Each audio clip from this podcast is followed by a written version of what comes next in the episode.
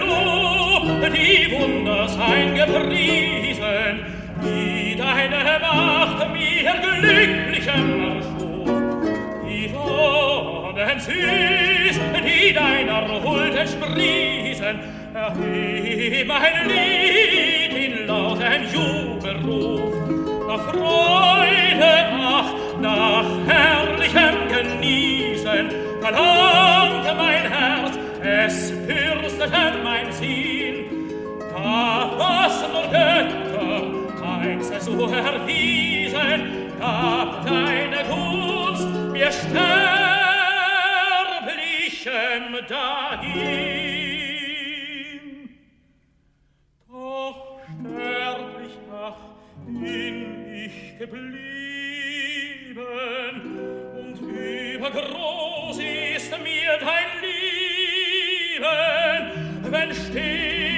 Gott genießen kann, wie ich dem Wechsel untertan, nicht Lust allein liegt mir am Herzen, als Freuden seh ich mich nach Schmerzen. Aus deinem Reiche muss ich fliehen, o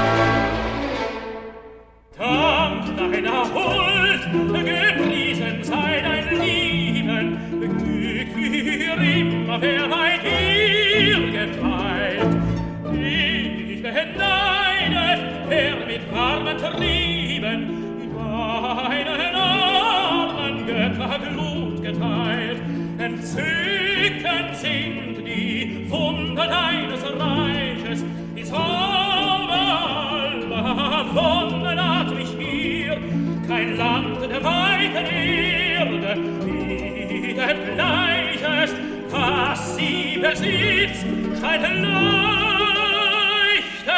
herrlich dir. Doch ich aus diesen Rosenlüften verlange nach des Waldes Lüften, nach unseres Himmels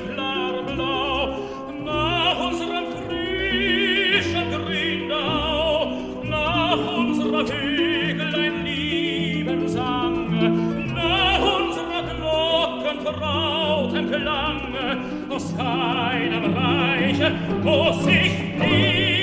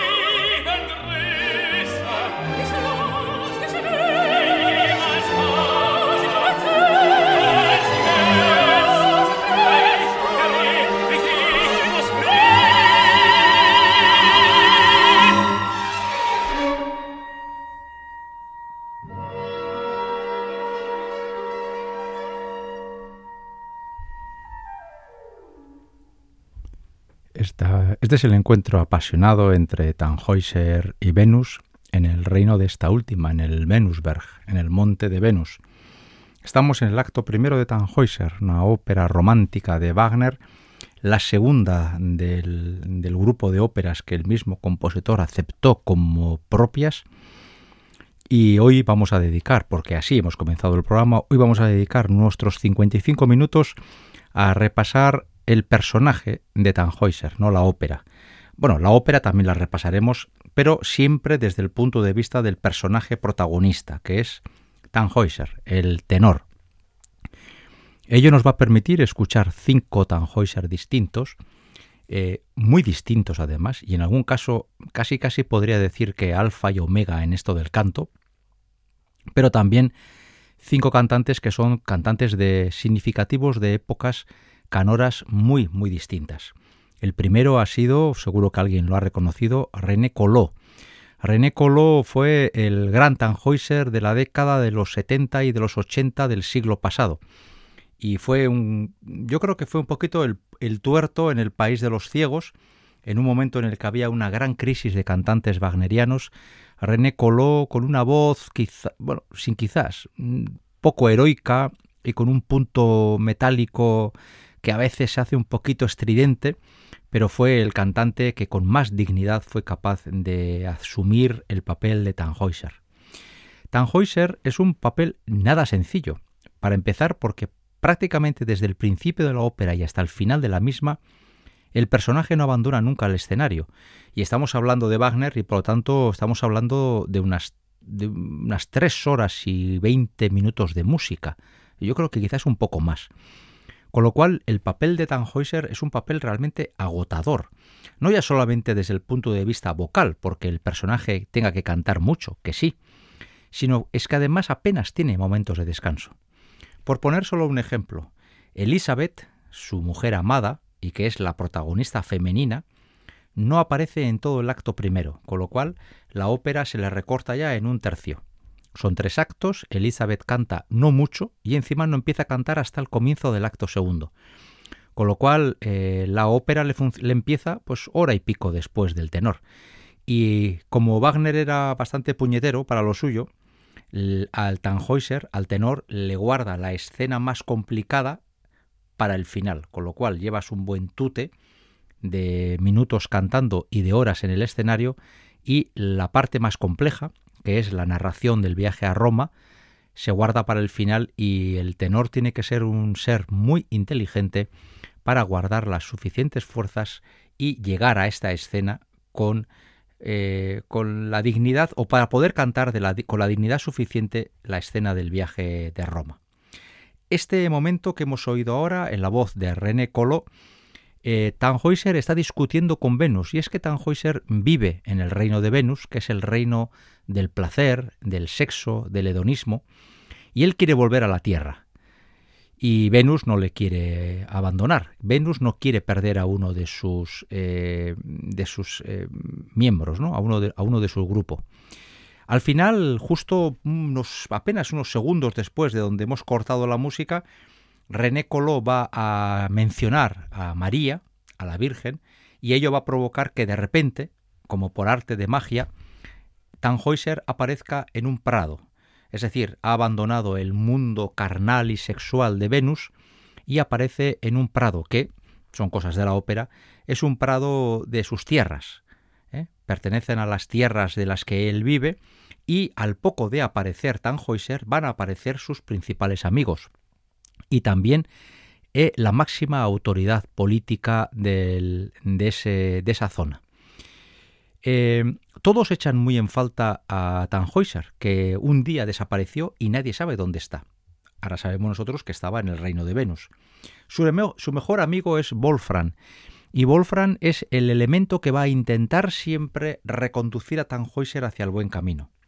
Y es que hoy, que vivimos en un mundo yo creo que bastante hedonista, eh, hay cuestiones que plantea esta ópera que nos pueden parecer un poco extrañas. ¿no? Por ejemplo, la dicotomía entre carnalidad y sexualidad frente al amor eh, puro. ¿no? Eh, Y esto es lo que Wolfram siempre va a tratar de guardar, ¿no? que eh, Tannhäuser, su mejor amigo, no vuelva a caer en el pecado de, del, del, amor exclusivamente carnal. Vamos a escuchar el segundo Tannhäuser, que en mi opinión es uno de los grandes de la historia del disco y, uno de los grandes de la historia de la interpretación wagneriana. Es Wolfgang Wingassen. Vamos a escuchar ese momento del acto primero en el que Tannhäuser, ya en la tierra, ya en las tierras eh, de su propiedad, se encuentra con sus amigos. Es la escena tercera del acto primero.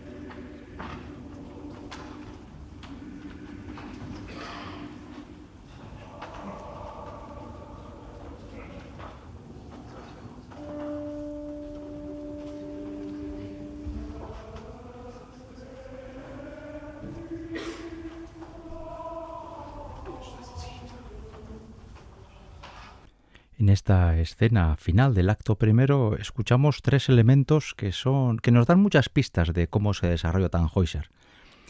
Eh, la parte coral, que alguno habrá identificado que es el avance de la famosísima escena coral del acto tercero, son los peregrinos que viajan a Roma para redimirse de sus pecados, es decir, la religión. El, el oboe iba tocando siempre una melodía y de repente una mujer quiere simbolizar a un chico joven que es un pastor que está cuidando a sus ovejas y que toca ese oboe como si fuera una especie de caramillo y que está que sería eh, representa lo que es el, mundo real no el mundo de, los de los pobres de la gente sin privilegios que vive al servicio de los grandes nobles. Y Tannhäuser que aparece de repente en su mundo después de haber estado en el en Venus y que está todavía resituándose mentalmente en su nueva situación y él observa a esos peregrinos que penitentes caminan hasta Roma. Hay que pensar que estamos en el centro de Europa y el viaje es larguísimo. Observa a ese pastor que, ausente de los grandes temas del mundo, se dedica simplemente a cuidar a las ovejas, y él, que acaba de llegar del monte de Venus, es decir, un lugar prohibido, y que eh, guarda ese secreto porque eh, estar en Venus es un pecado mortal. Estamos repasando con cinco voces distintas los papeles o los momentos más importantes del papel protagonista de Tannhäuser, la ópera de Wagner, que además tiene una peculiaridad. Por cierto, hay que decir que este programa es el programa número 260 de Ópera On, aquí en Radio Vitoria. Y Javi Sáez, en el apartado técnico, y un servidor Enrique Berta ante el micrófono, somos quienes estamos haciendo esta propuesta, insisto, en torno al protagonista de la ópera Tannhäuser, que no es otro el mismo Tannhäuser. Aunque eso sí, quería dar un detalle que creo que en su momento, hace unos meses o años, también lo di un día que hablamos de la ópera. Eh, el título de la ópera es Tannhäuser, pero el personaje, al personaje nunca se le llama Tannhäuser en toda la ópera, siempre se le llama Heinrich. De hecho, el apellido o el nombre Tannhäuser no se pronuncia en toda la ópera. Y es una cosa muy curiosa, que una ópera se titule de una forma y luego ese nombre no se utilice nunca en la ópera. Al personaje de Tannhäuser en toda la obra, durante todos los momentos y todos los personajes, siempre le van a llamar Heinrich, ¿eh? como una muestra de cercanía, pero también no deja de ser curioso que su apellido o el apellido de su dinastía en ningún momento se eh, verbalice durante la función. Vamos con el tercer ejemplo musical y el tercer Tannhäuser distinto. En este caso es uno de los míticos de... Bueno, hay que decir, en cuanto a la voz de Vingassen, que tampoco se haya cantado mucho en este fragmento, pero yo no he conocido muchos cantantes más inteligentes que este señor, que sin tener una grandísima voz sabía muy bien lo que se hacía. Contemporáneo de Vingassen es el que viene a continuación, que es un señor que hizo una carrera muy peculiar, Ramón Binay. En primer lugar era chileno, y la verdad es que en el mundo wagneriano sudamericanos ha habido muy poquitos y chilenos, pues Ramón Binay. Luego estuvo de tenor dramático durante unos años para luego pasar a ser barítono y terminar incluso de cantando de, bajo, lo cual es una cosa muy peculiar. debía de ser un personaje bastante excéntrico y en la voz de Ramón Vinay como tenor y Astrid Barnay como una como soprano eh, cantando el papel de Elisabetta, Astrid Barnay pasa por ser una de las más grandes sopranos wagnerianas del siglo XX, vamos a escuchar el primer encuentro entre los amantes, Tannhäuser y Elizabeth. Recordemos, Tannhäuser viene de Venus, allá suponemos que ha estado con todas las mujeres que ha querido, practicando el sexo en todas las posiciones habidas y por haber, sin ningún tipo de, de, frontera, sin ningún tipo de cortapisa, y ahora se encuentra con Elizabeth, que es la encarnación exactamente de todo lo contrario, del amor puro, del amor místico, del amor espiritual, donde solo tocarle a ella la mano ya podría ser motivo de escándalo. Es la mujer que simboliza la pureza. Este es el primer encuentro entre los amantes. Tannhäuser ha vuelto al mundo por estar otra vez con Elizabeth, con quien estaba antes enamorada, pero las tentaciones le llevaron hasta Venus. Pues bien, Astrid Barnay, Elizabeth, Ramón Vinay, Tannhäuser, y este es su primer encuentro ya en el acto segundo.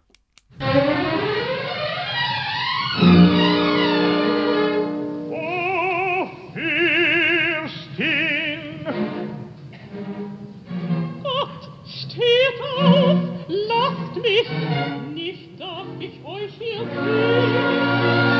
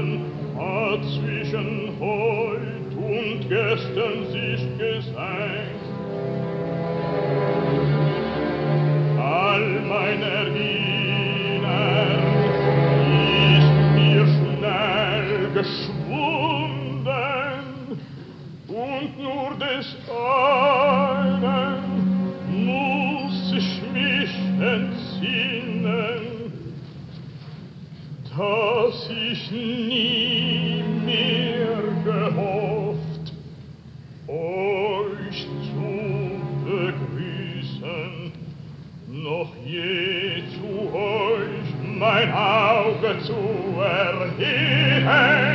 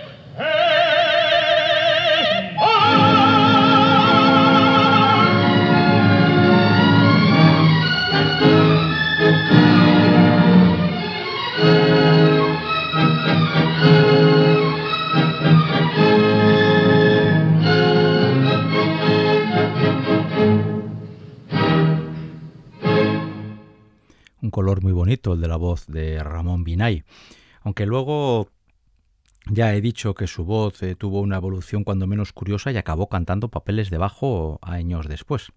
Astrid Barnay pasa por ser una de las sopranos wagnerianas más importantes del siglo XX y quizás, quizás no llegue a la altura de Kirsten Flagstad o de Virgin Nilsson, pero desde luego está ahí, eh, está ahí en el top 4 o 5 de las grandes. Eh. Bien, se ha producido el encuentro entre Elizabeth y Tannhäuser. Por ahora nadie sabe qué ha sido de este hombre, dónde ha estado.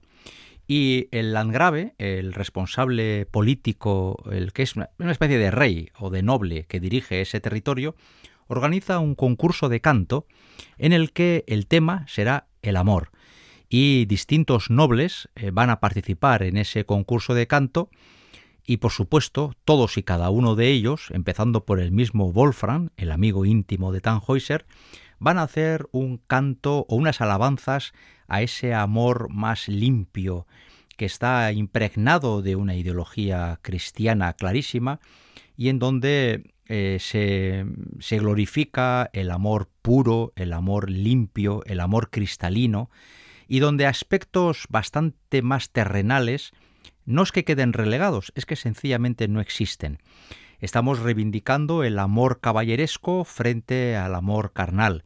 Estamos reivindicando el amor eh, platónico frente al amor del contacto físico. Y así pasarán eh, tres nobles. Pasará primero Wolfram, luego cantará Witegolf y luego cantará Walter von der Vogelweide. Los tres cantarán cada uno de ellos a su manera, con su voz y con sus palabras, ese mismo amor. Y con cada uno de ellos, Tannhäuser se irá calentando cada vez más, porque él ha conocido el amor físico en el mundo de Venus, y se da cuenta que todos estos nobles y caballeros que hablan del amor, en opinión de Tannhäuser al menos, no saben lo que es el verdadero amor, si entendemos por verdadero amor el que exige el contacto físico de carne con carne, sexo con sexo. ¿no? Y Tannhäuser, que se va a escucha el primer canto, el de Wolfram, bueno, murmura, se mueve, escucha el segundo, el de Bitterolf, ya se, no, perdón, el de Vantel vor de Vogelweide, luego escucha el de Bitterolf y al final explota.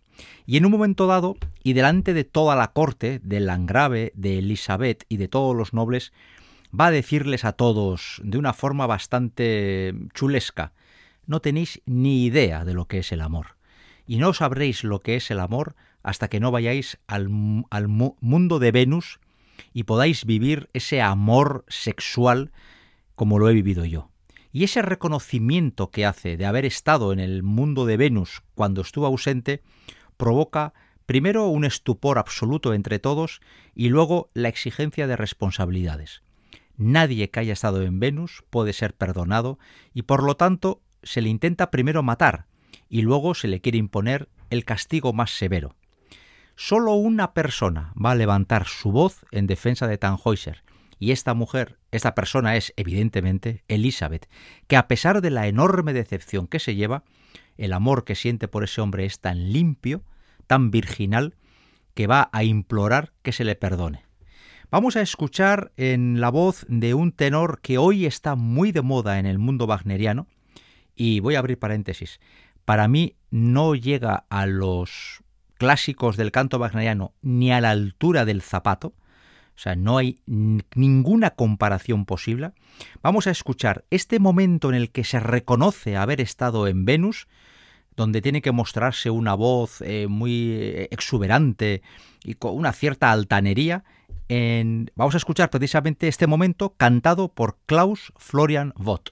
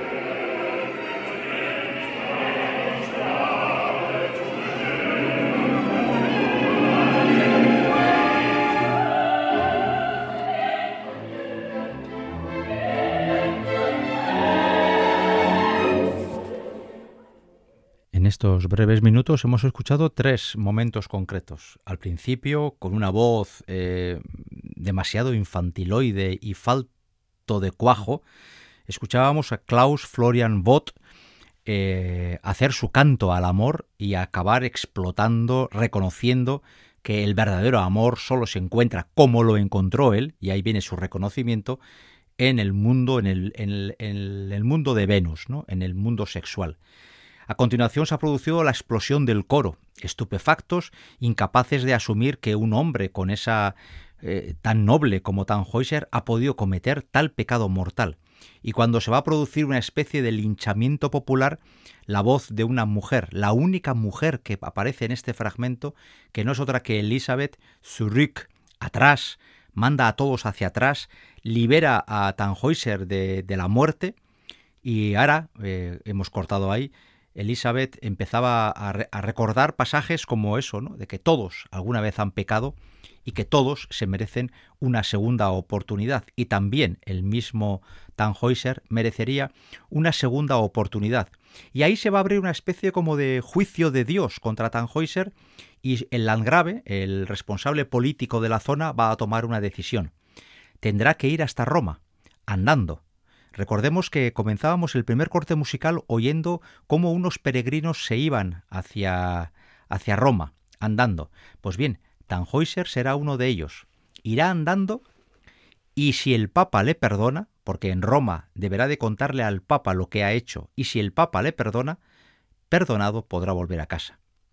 Y bien, así termina el acto segundo, y en el acto tercero el único momento en el que Tannhäuser no está en escena se produce la celebérrima escena coral de, de los peregrinos cuando vuelven algunos de Roma y Wolfram como amigo íntimo y Elizabeth como la mujer a la que ama están día tras día esperando la vuelta de Tannhäuser, pero Tannhäuser no llega, hasta que un día un ser agotado, demacrado, eh, realmente muy afectado por un largo viaje, llega hasta esas tierras. Al principio no lo reconocerán, pero luego todos se dan cuenta que ese no es sino Tannhäuser. Y le van a preguntar, ¿qué tal el viaje? ¿Cómo, ¿Qué ha ocurrido? Y ahí comienza la escena más larga y la más dura para el personaje, para Tannhäuser y para el tenor. Se llama La narración del viaje a Roma, y él cuenta cómo ha sido el viaje, y qué es lo que le ha ocurrido una vez en Roma. Y ahí Tannhäuser, y es lo que escucharemos a continuación para cerrar ya el programa de hoy. En primer lugar va a contar que, lleno de remordimiento por su gran pecado mortal, ha elegido ir por los sitios más duros, más escarpados, ha evitado las pistas más claras y ha buscado las piedras que le hagan sangrar, las espinas, las ortigas, todo aquello que le pueda molestar lo ha ido buscando en forma de penitencia. Al final llegó hasta Roma, y él cuenta en su larga narración cómo se colocó de rodillas ante el Papa y le contó al Papa el pecado que provocaba su peregrinación a Roma, y el Papa, escandalizado, le negó el perdón. Él imploró una y otra vez que se le pusiera cualquier penitencia, y en ese momento el Papa va a soltar una, una frase de esas que luego al final es recurrente. Antes ya se sabe que el Papa y los reyes suelen tener los báculos, una especie como de enormes bastones de madera, como símbolo de su poder. Y el Papa le dirá a Tannhäuser, antes florecerá este báculo que nadie te perdone por haber estado en Venus. Y entonces Tannhäuser inicia el viaje de vuelta, derrotado. ¿Por qué? Porque el Papa le ha negado el perdón. Todo eso lo va contando en esta narración. Y a cuenta de esa frustración y de la falta de perdón, Tannhäuser decide volver al mundo de Venus, porque en ese mundo al menos Venus le quería. Y es ahí donde se produce esa reaparición de Venus intentando llevarse a Tannhäuser hasta su reino, y una vez más Wolfram implorará el amor que siente por él Elizabeth para que al final el pobre Tannhäuser se rinda y fallezca encontrará solo en la muerte, encontrará la paz. Justo cuando Tannhäuser está muriendo, aparecen unos peregrinos de Roma cantando que un gran milagro ha tenido lugar en la plaza de San Pedro. El Papa, ante su sorpresa, ha visto cómo de su báculo salía, nacía una flor, y de ahí solo podemos entender que al final, tal y como el Papa predijo antes este báculo florecerá que nadie te perdone, el Papa, al contemplar que de su báculo surgen flores, procederá a perdonar la vida a Tannhäuser y en ese momento Tannhäuser fallecerá. Poquito antes ha fallecido Elizabeth. Elizabeth eh, es una apelación bastante clara a, a, la Virgen María, ¿no? De hecho, hemos de entender que incluso va a morir virgen porque eh, todos los contactos que ha tenido con, con Tannhäuser han sido desde, desde la distancia, desde el respeto, desde ese amor al que cantaban los nobles en ese concurso de canto. Y así terminará una ópera que es eh, que nos plasma las dos diferentes concepciones del amor que existían en el romanticismo, porque no olvidemos que esta ópera es una ópera romántica y Wagner nos coloca sobre la mesa las dos formas de entender el amor, un amor espiritual, místico, un amor carnal, sexual. Dicho sea de paso, seguramente la broma es una tontería, pero no lo puedo evitar, eh, Wagner era eh, bastante amigo del amor carnal y sexual y desde luego eh, dejó pocas oportunidades pasar para intentar probar aquí y allá el tener relaciones con distintas mujeres. Pero al mismo tiempo, el mismo Wagner tuvo una relación profundamente espiritual, casi platónica, con Matilde esa mujer que o esa familia, la esposa de Wesendonck, de Otto Wesendonck, que es ese noble que le dio dinero y le dejó una casa, parte de su casa, para que pudiera vivir y componer, eh, porque le consideraba un genio. Y de ahí surgiría Tristane y Solda, la ópera absoluta del amor. Vamos a escuchar la narración del viaje de Roma. Si ahora oíamos el reconocimiento de haber estado en Venus en la voz de Klaus Florian Vogt, que hoy está muy de moda en el mundo wagneriano, pero que a mí me parece que es un tenor bastante mediocre, vamos a escuchar la narración del viaje de Roma en el mejor cantante wagneriano del siglo XX, y me quedo así de ancho. Lauritz Melchior es sin duda un cantante inimitable. Es uno de esos cantantes por los que, por poder escucharle una vez en directo, no sé lo que haría o lo que daría. Por, por suerte tenemos bastantes grabaciones de él, Grabaciones muy antiguas. Esta que vamos a oír es de la década de los 30 del siglo pasado, es decir, tiene ya 90 años. Pero es que no se puede cantar mejor. pero no solo que no se pueda cantar mejor, es que no se puede tener una voz más hermosa que la de Melchior. Si la voz de Vot era infantiloide y falto de, de heroísmo, a Melchior le sobra eso por todos los sitios. Estamos ante la voz perfecta para cantar las óperas pesadas, duras de Richard Wagner. Así que los últimos ocho minutos de este programa nos van a permitir oír una gran voz en la escena principal del personaje Tannhäuser. Y así cerramos este, este programa que hemos dedicado, el 260, a Tannhäuser, el cantor que acabará muriendo por amor. En la confianza de haberles eh, permitido escuchar música hermosa a través de voces muy hermosas, sobre todo como esta última, en la confianza de haberles acercado siquiera un poquito más, que ese es nuestro único objetivo, al mundo de la ópera, hasta la semana que viene.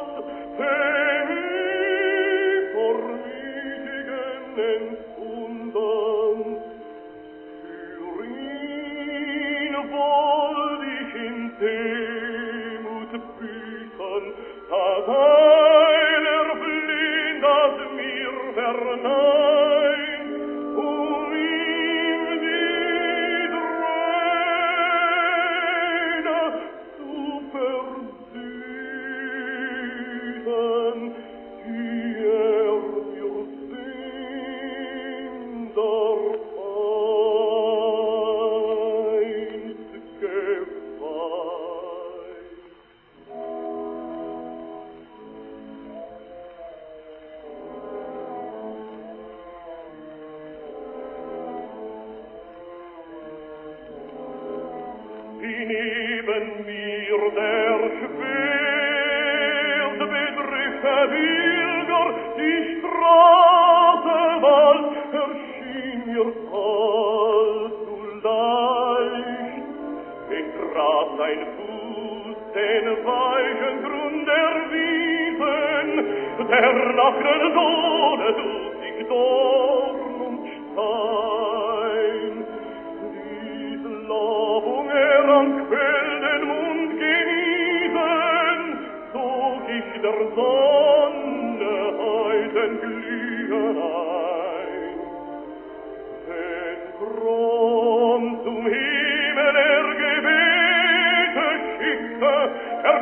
blodig zu den höchsten Preis. Im Hospiz sich erquickte, ich wiederweckte dich in Schnee.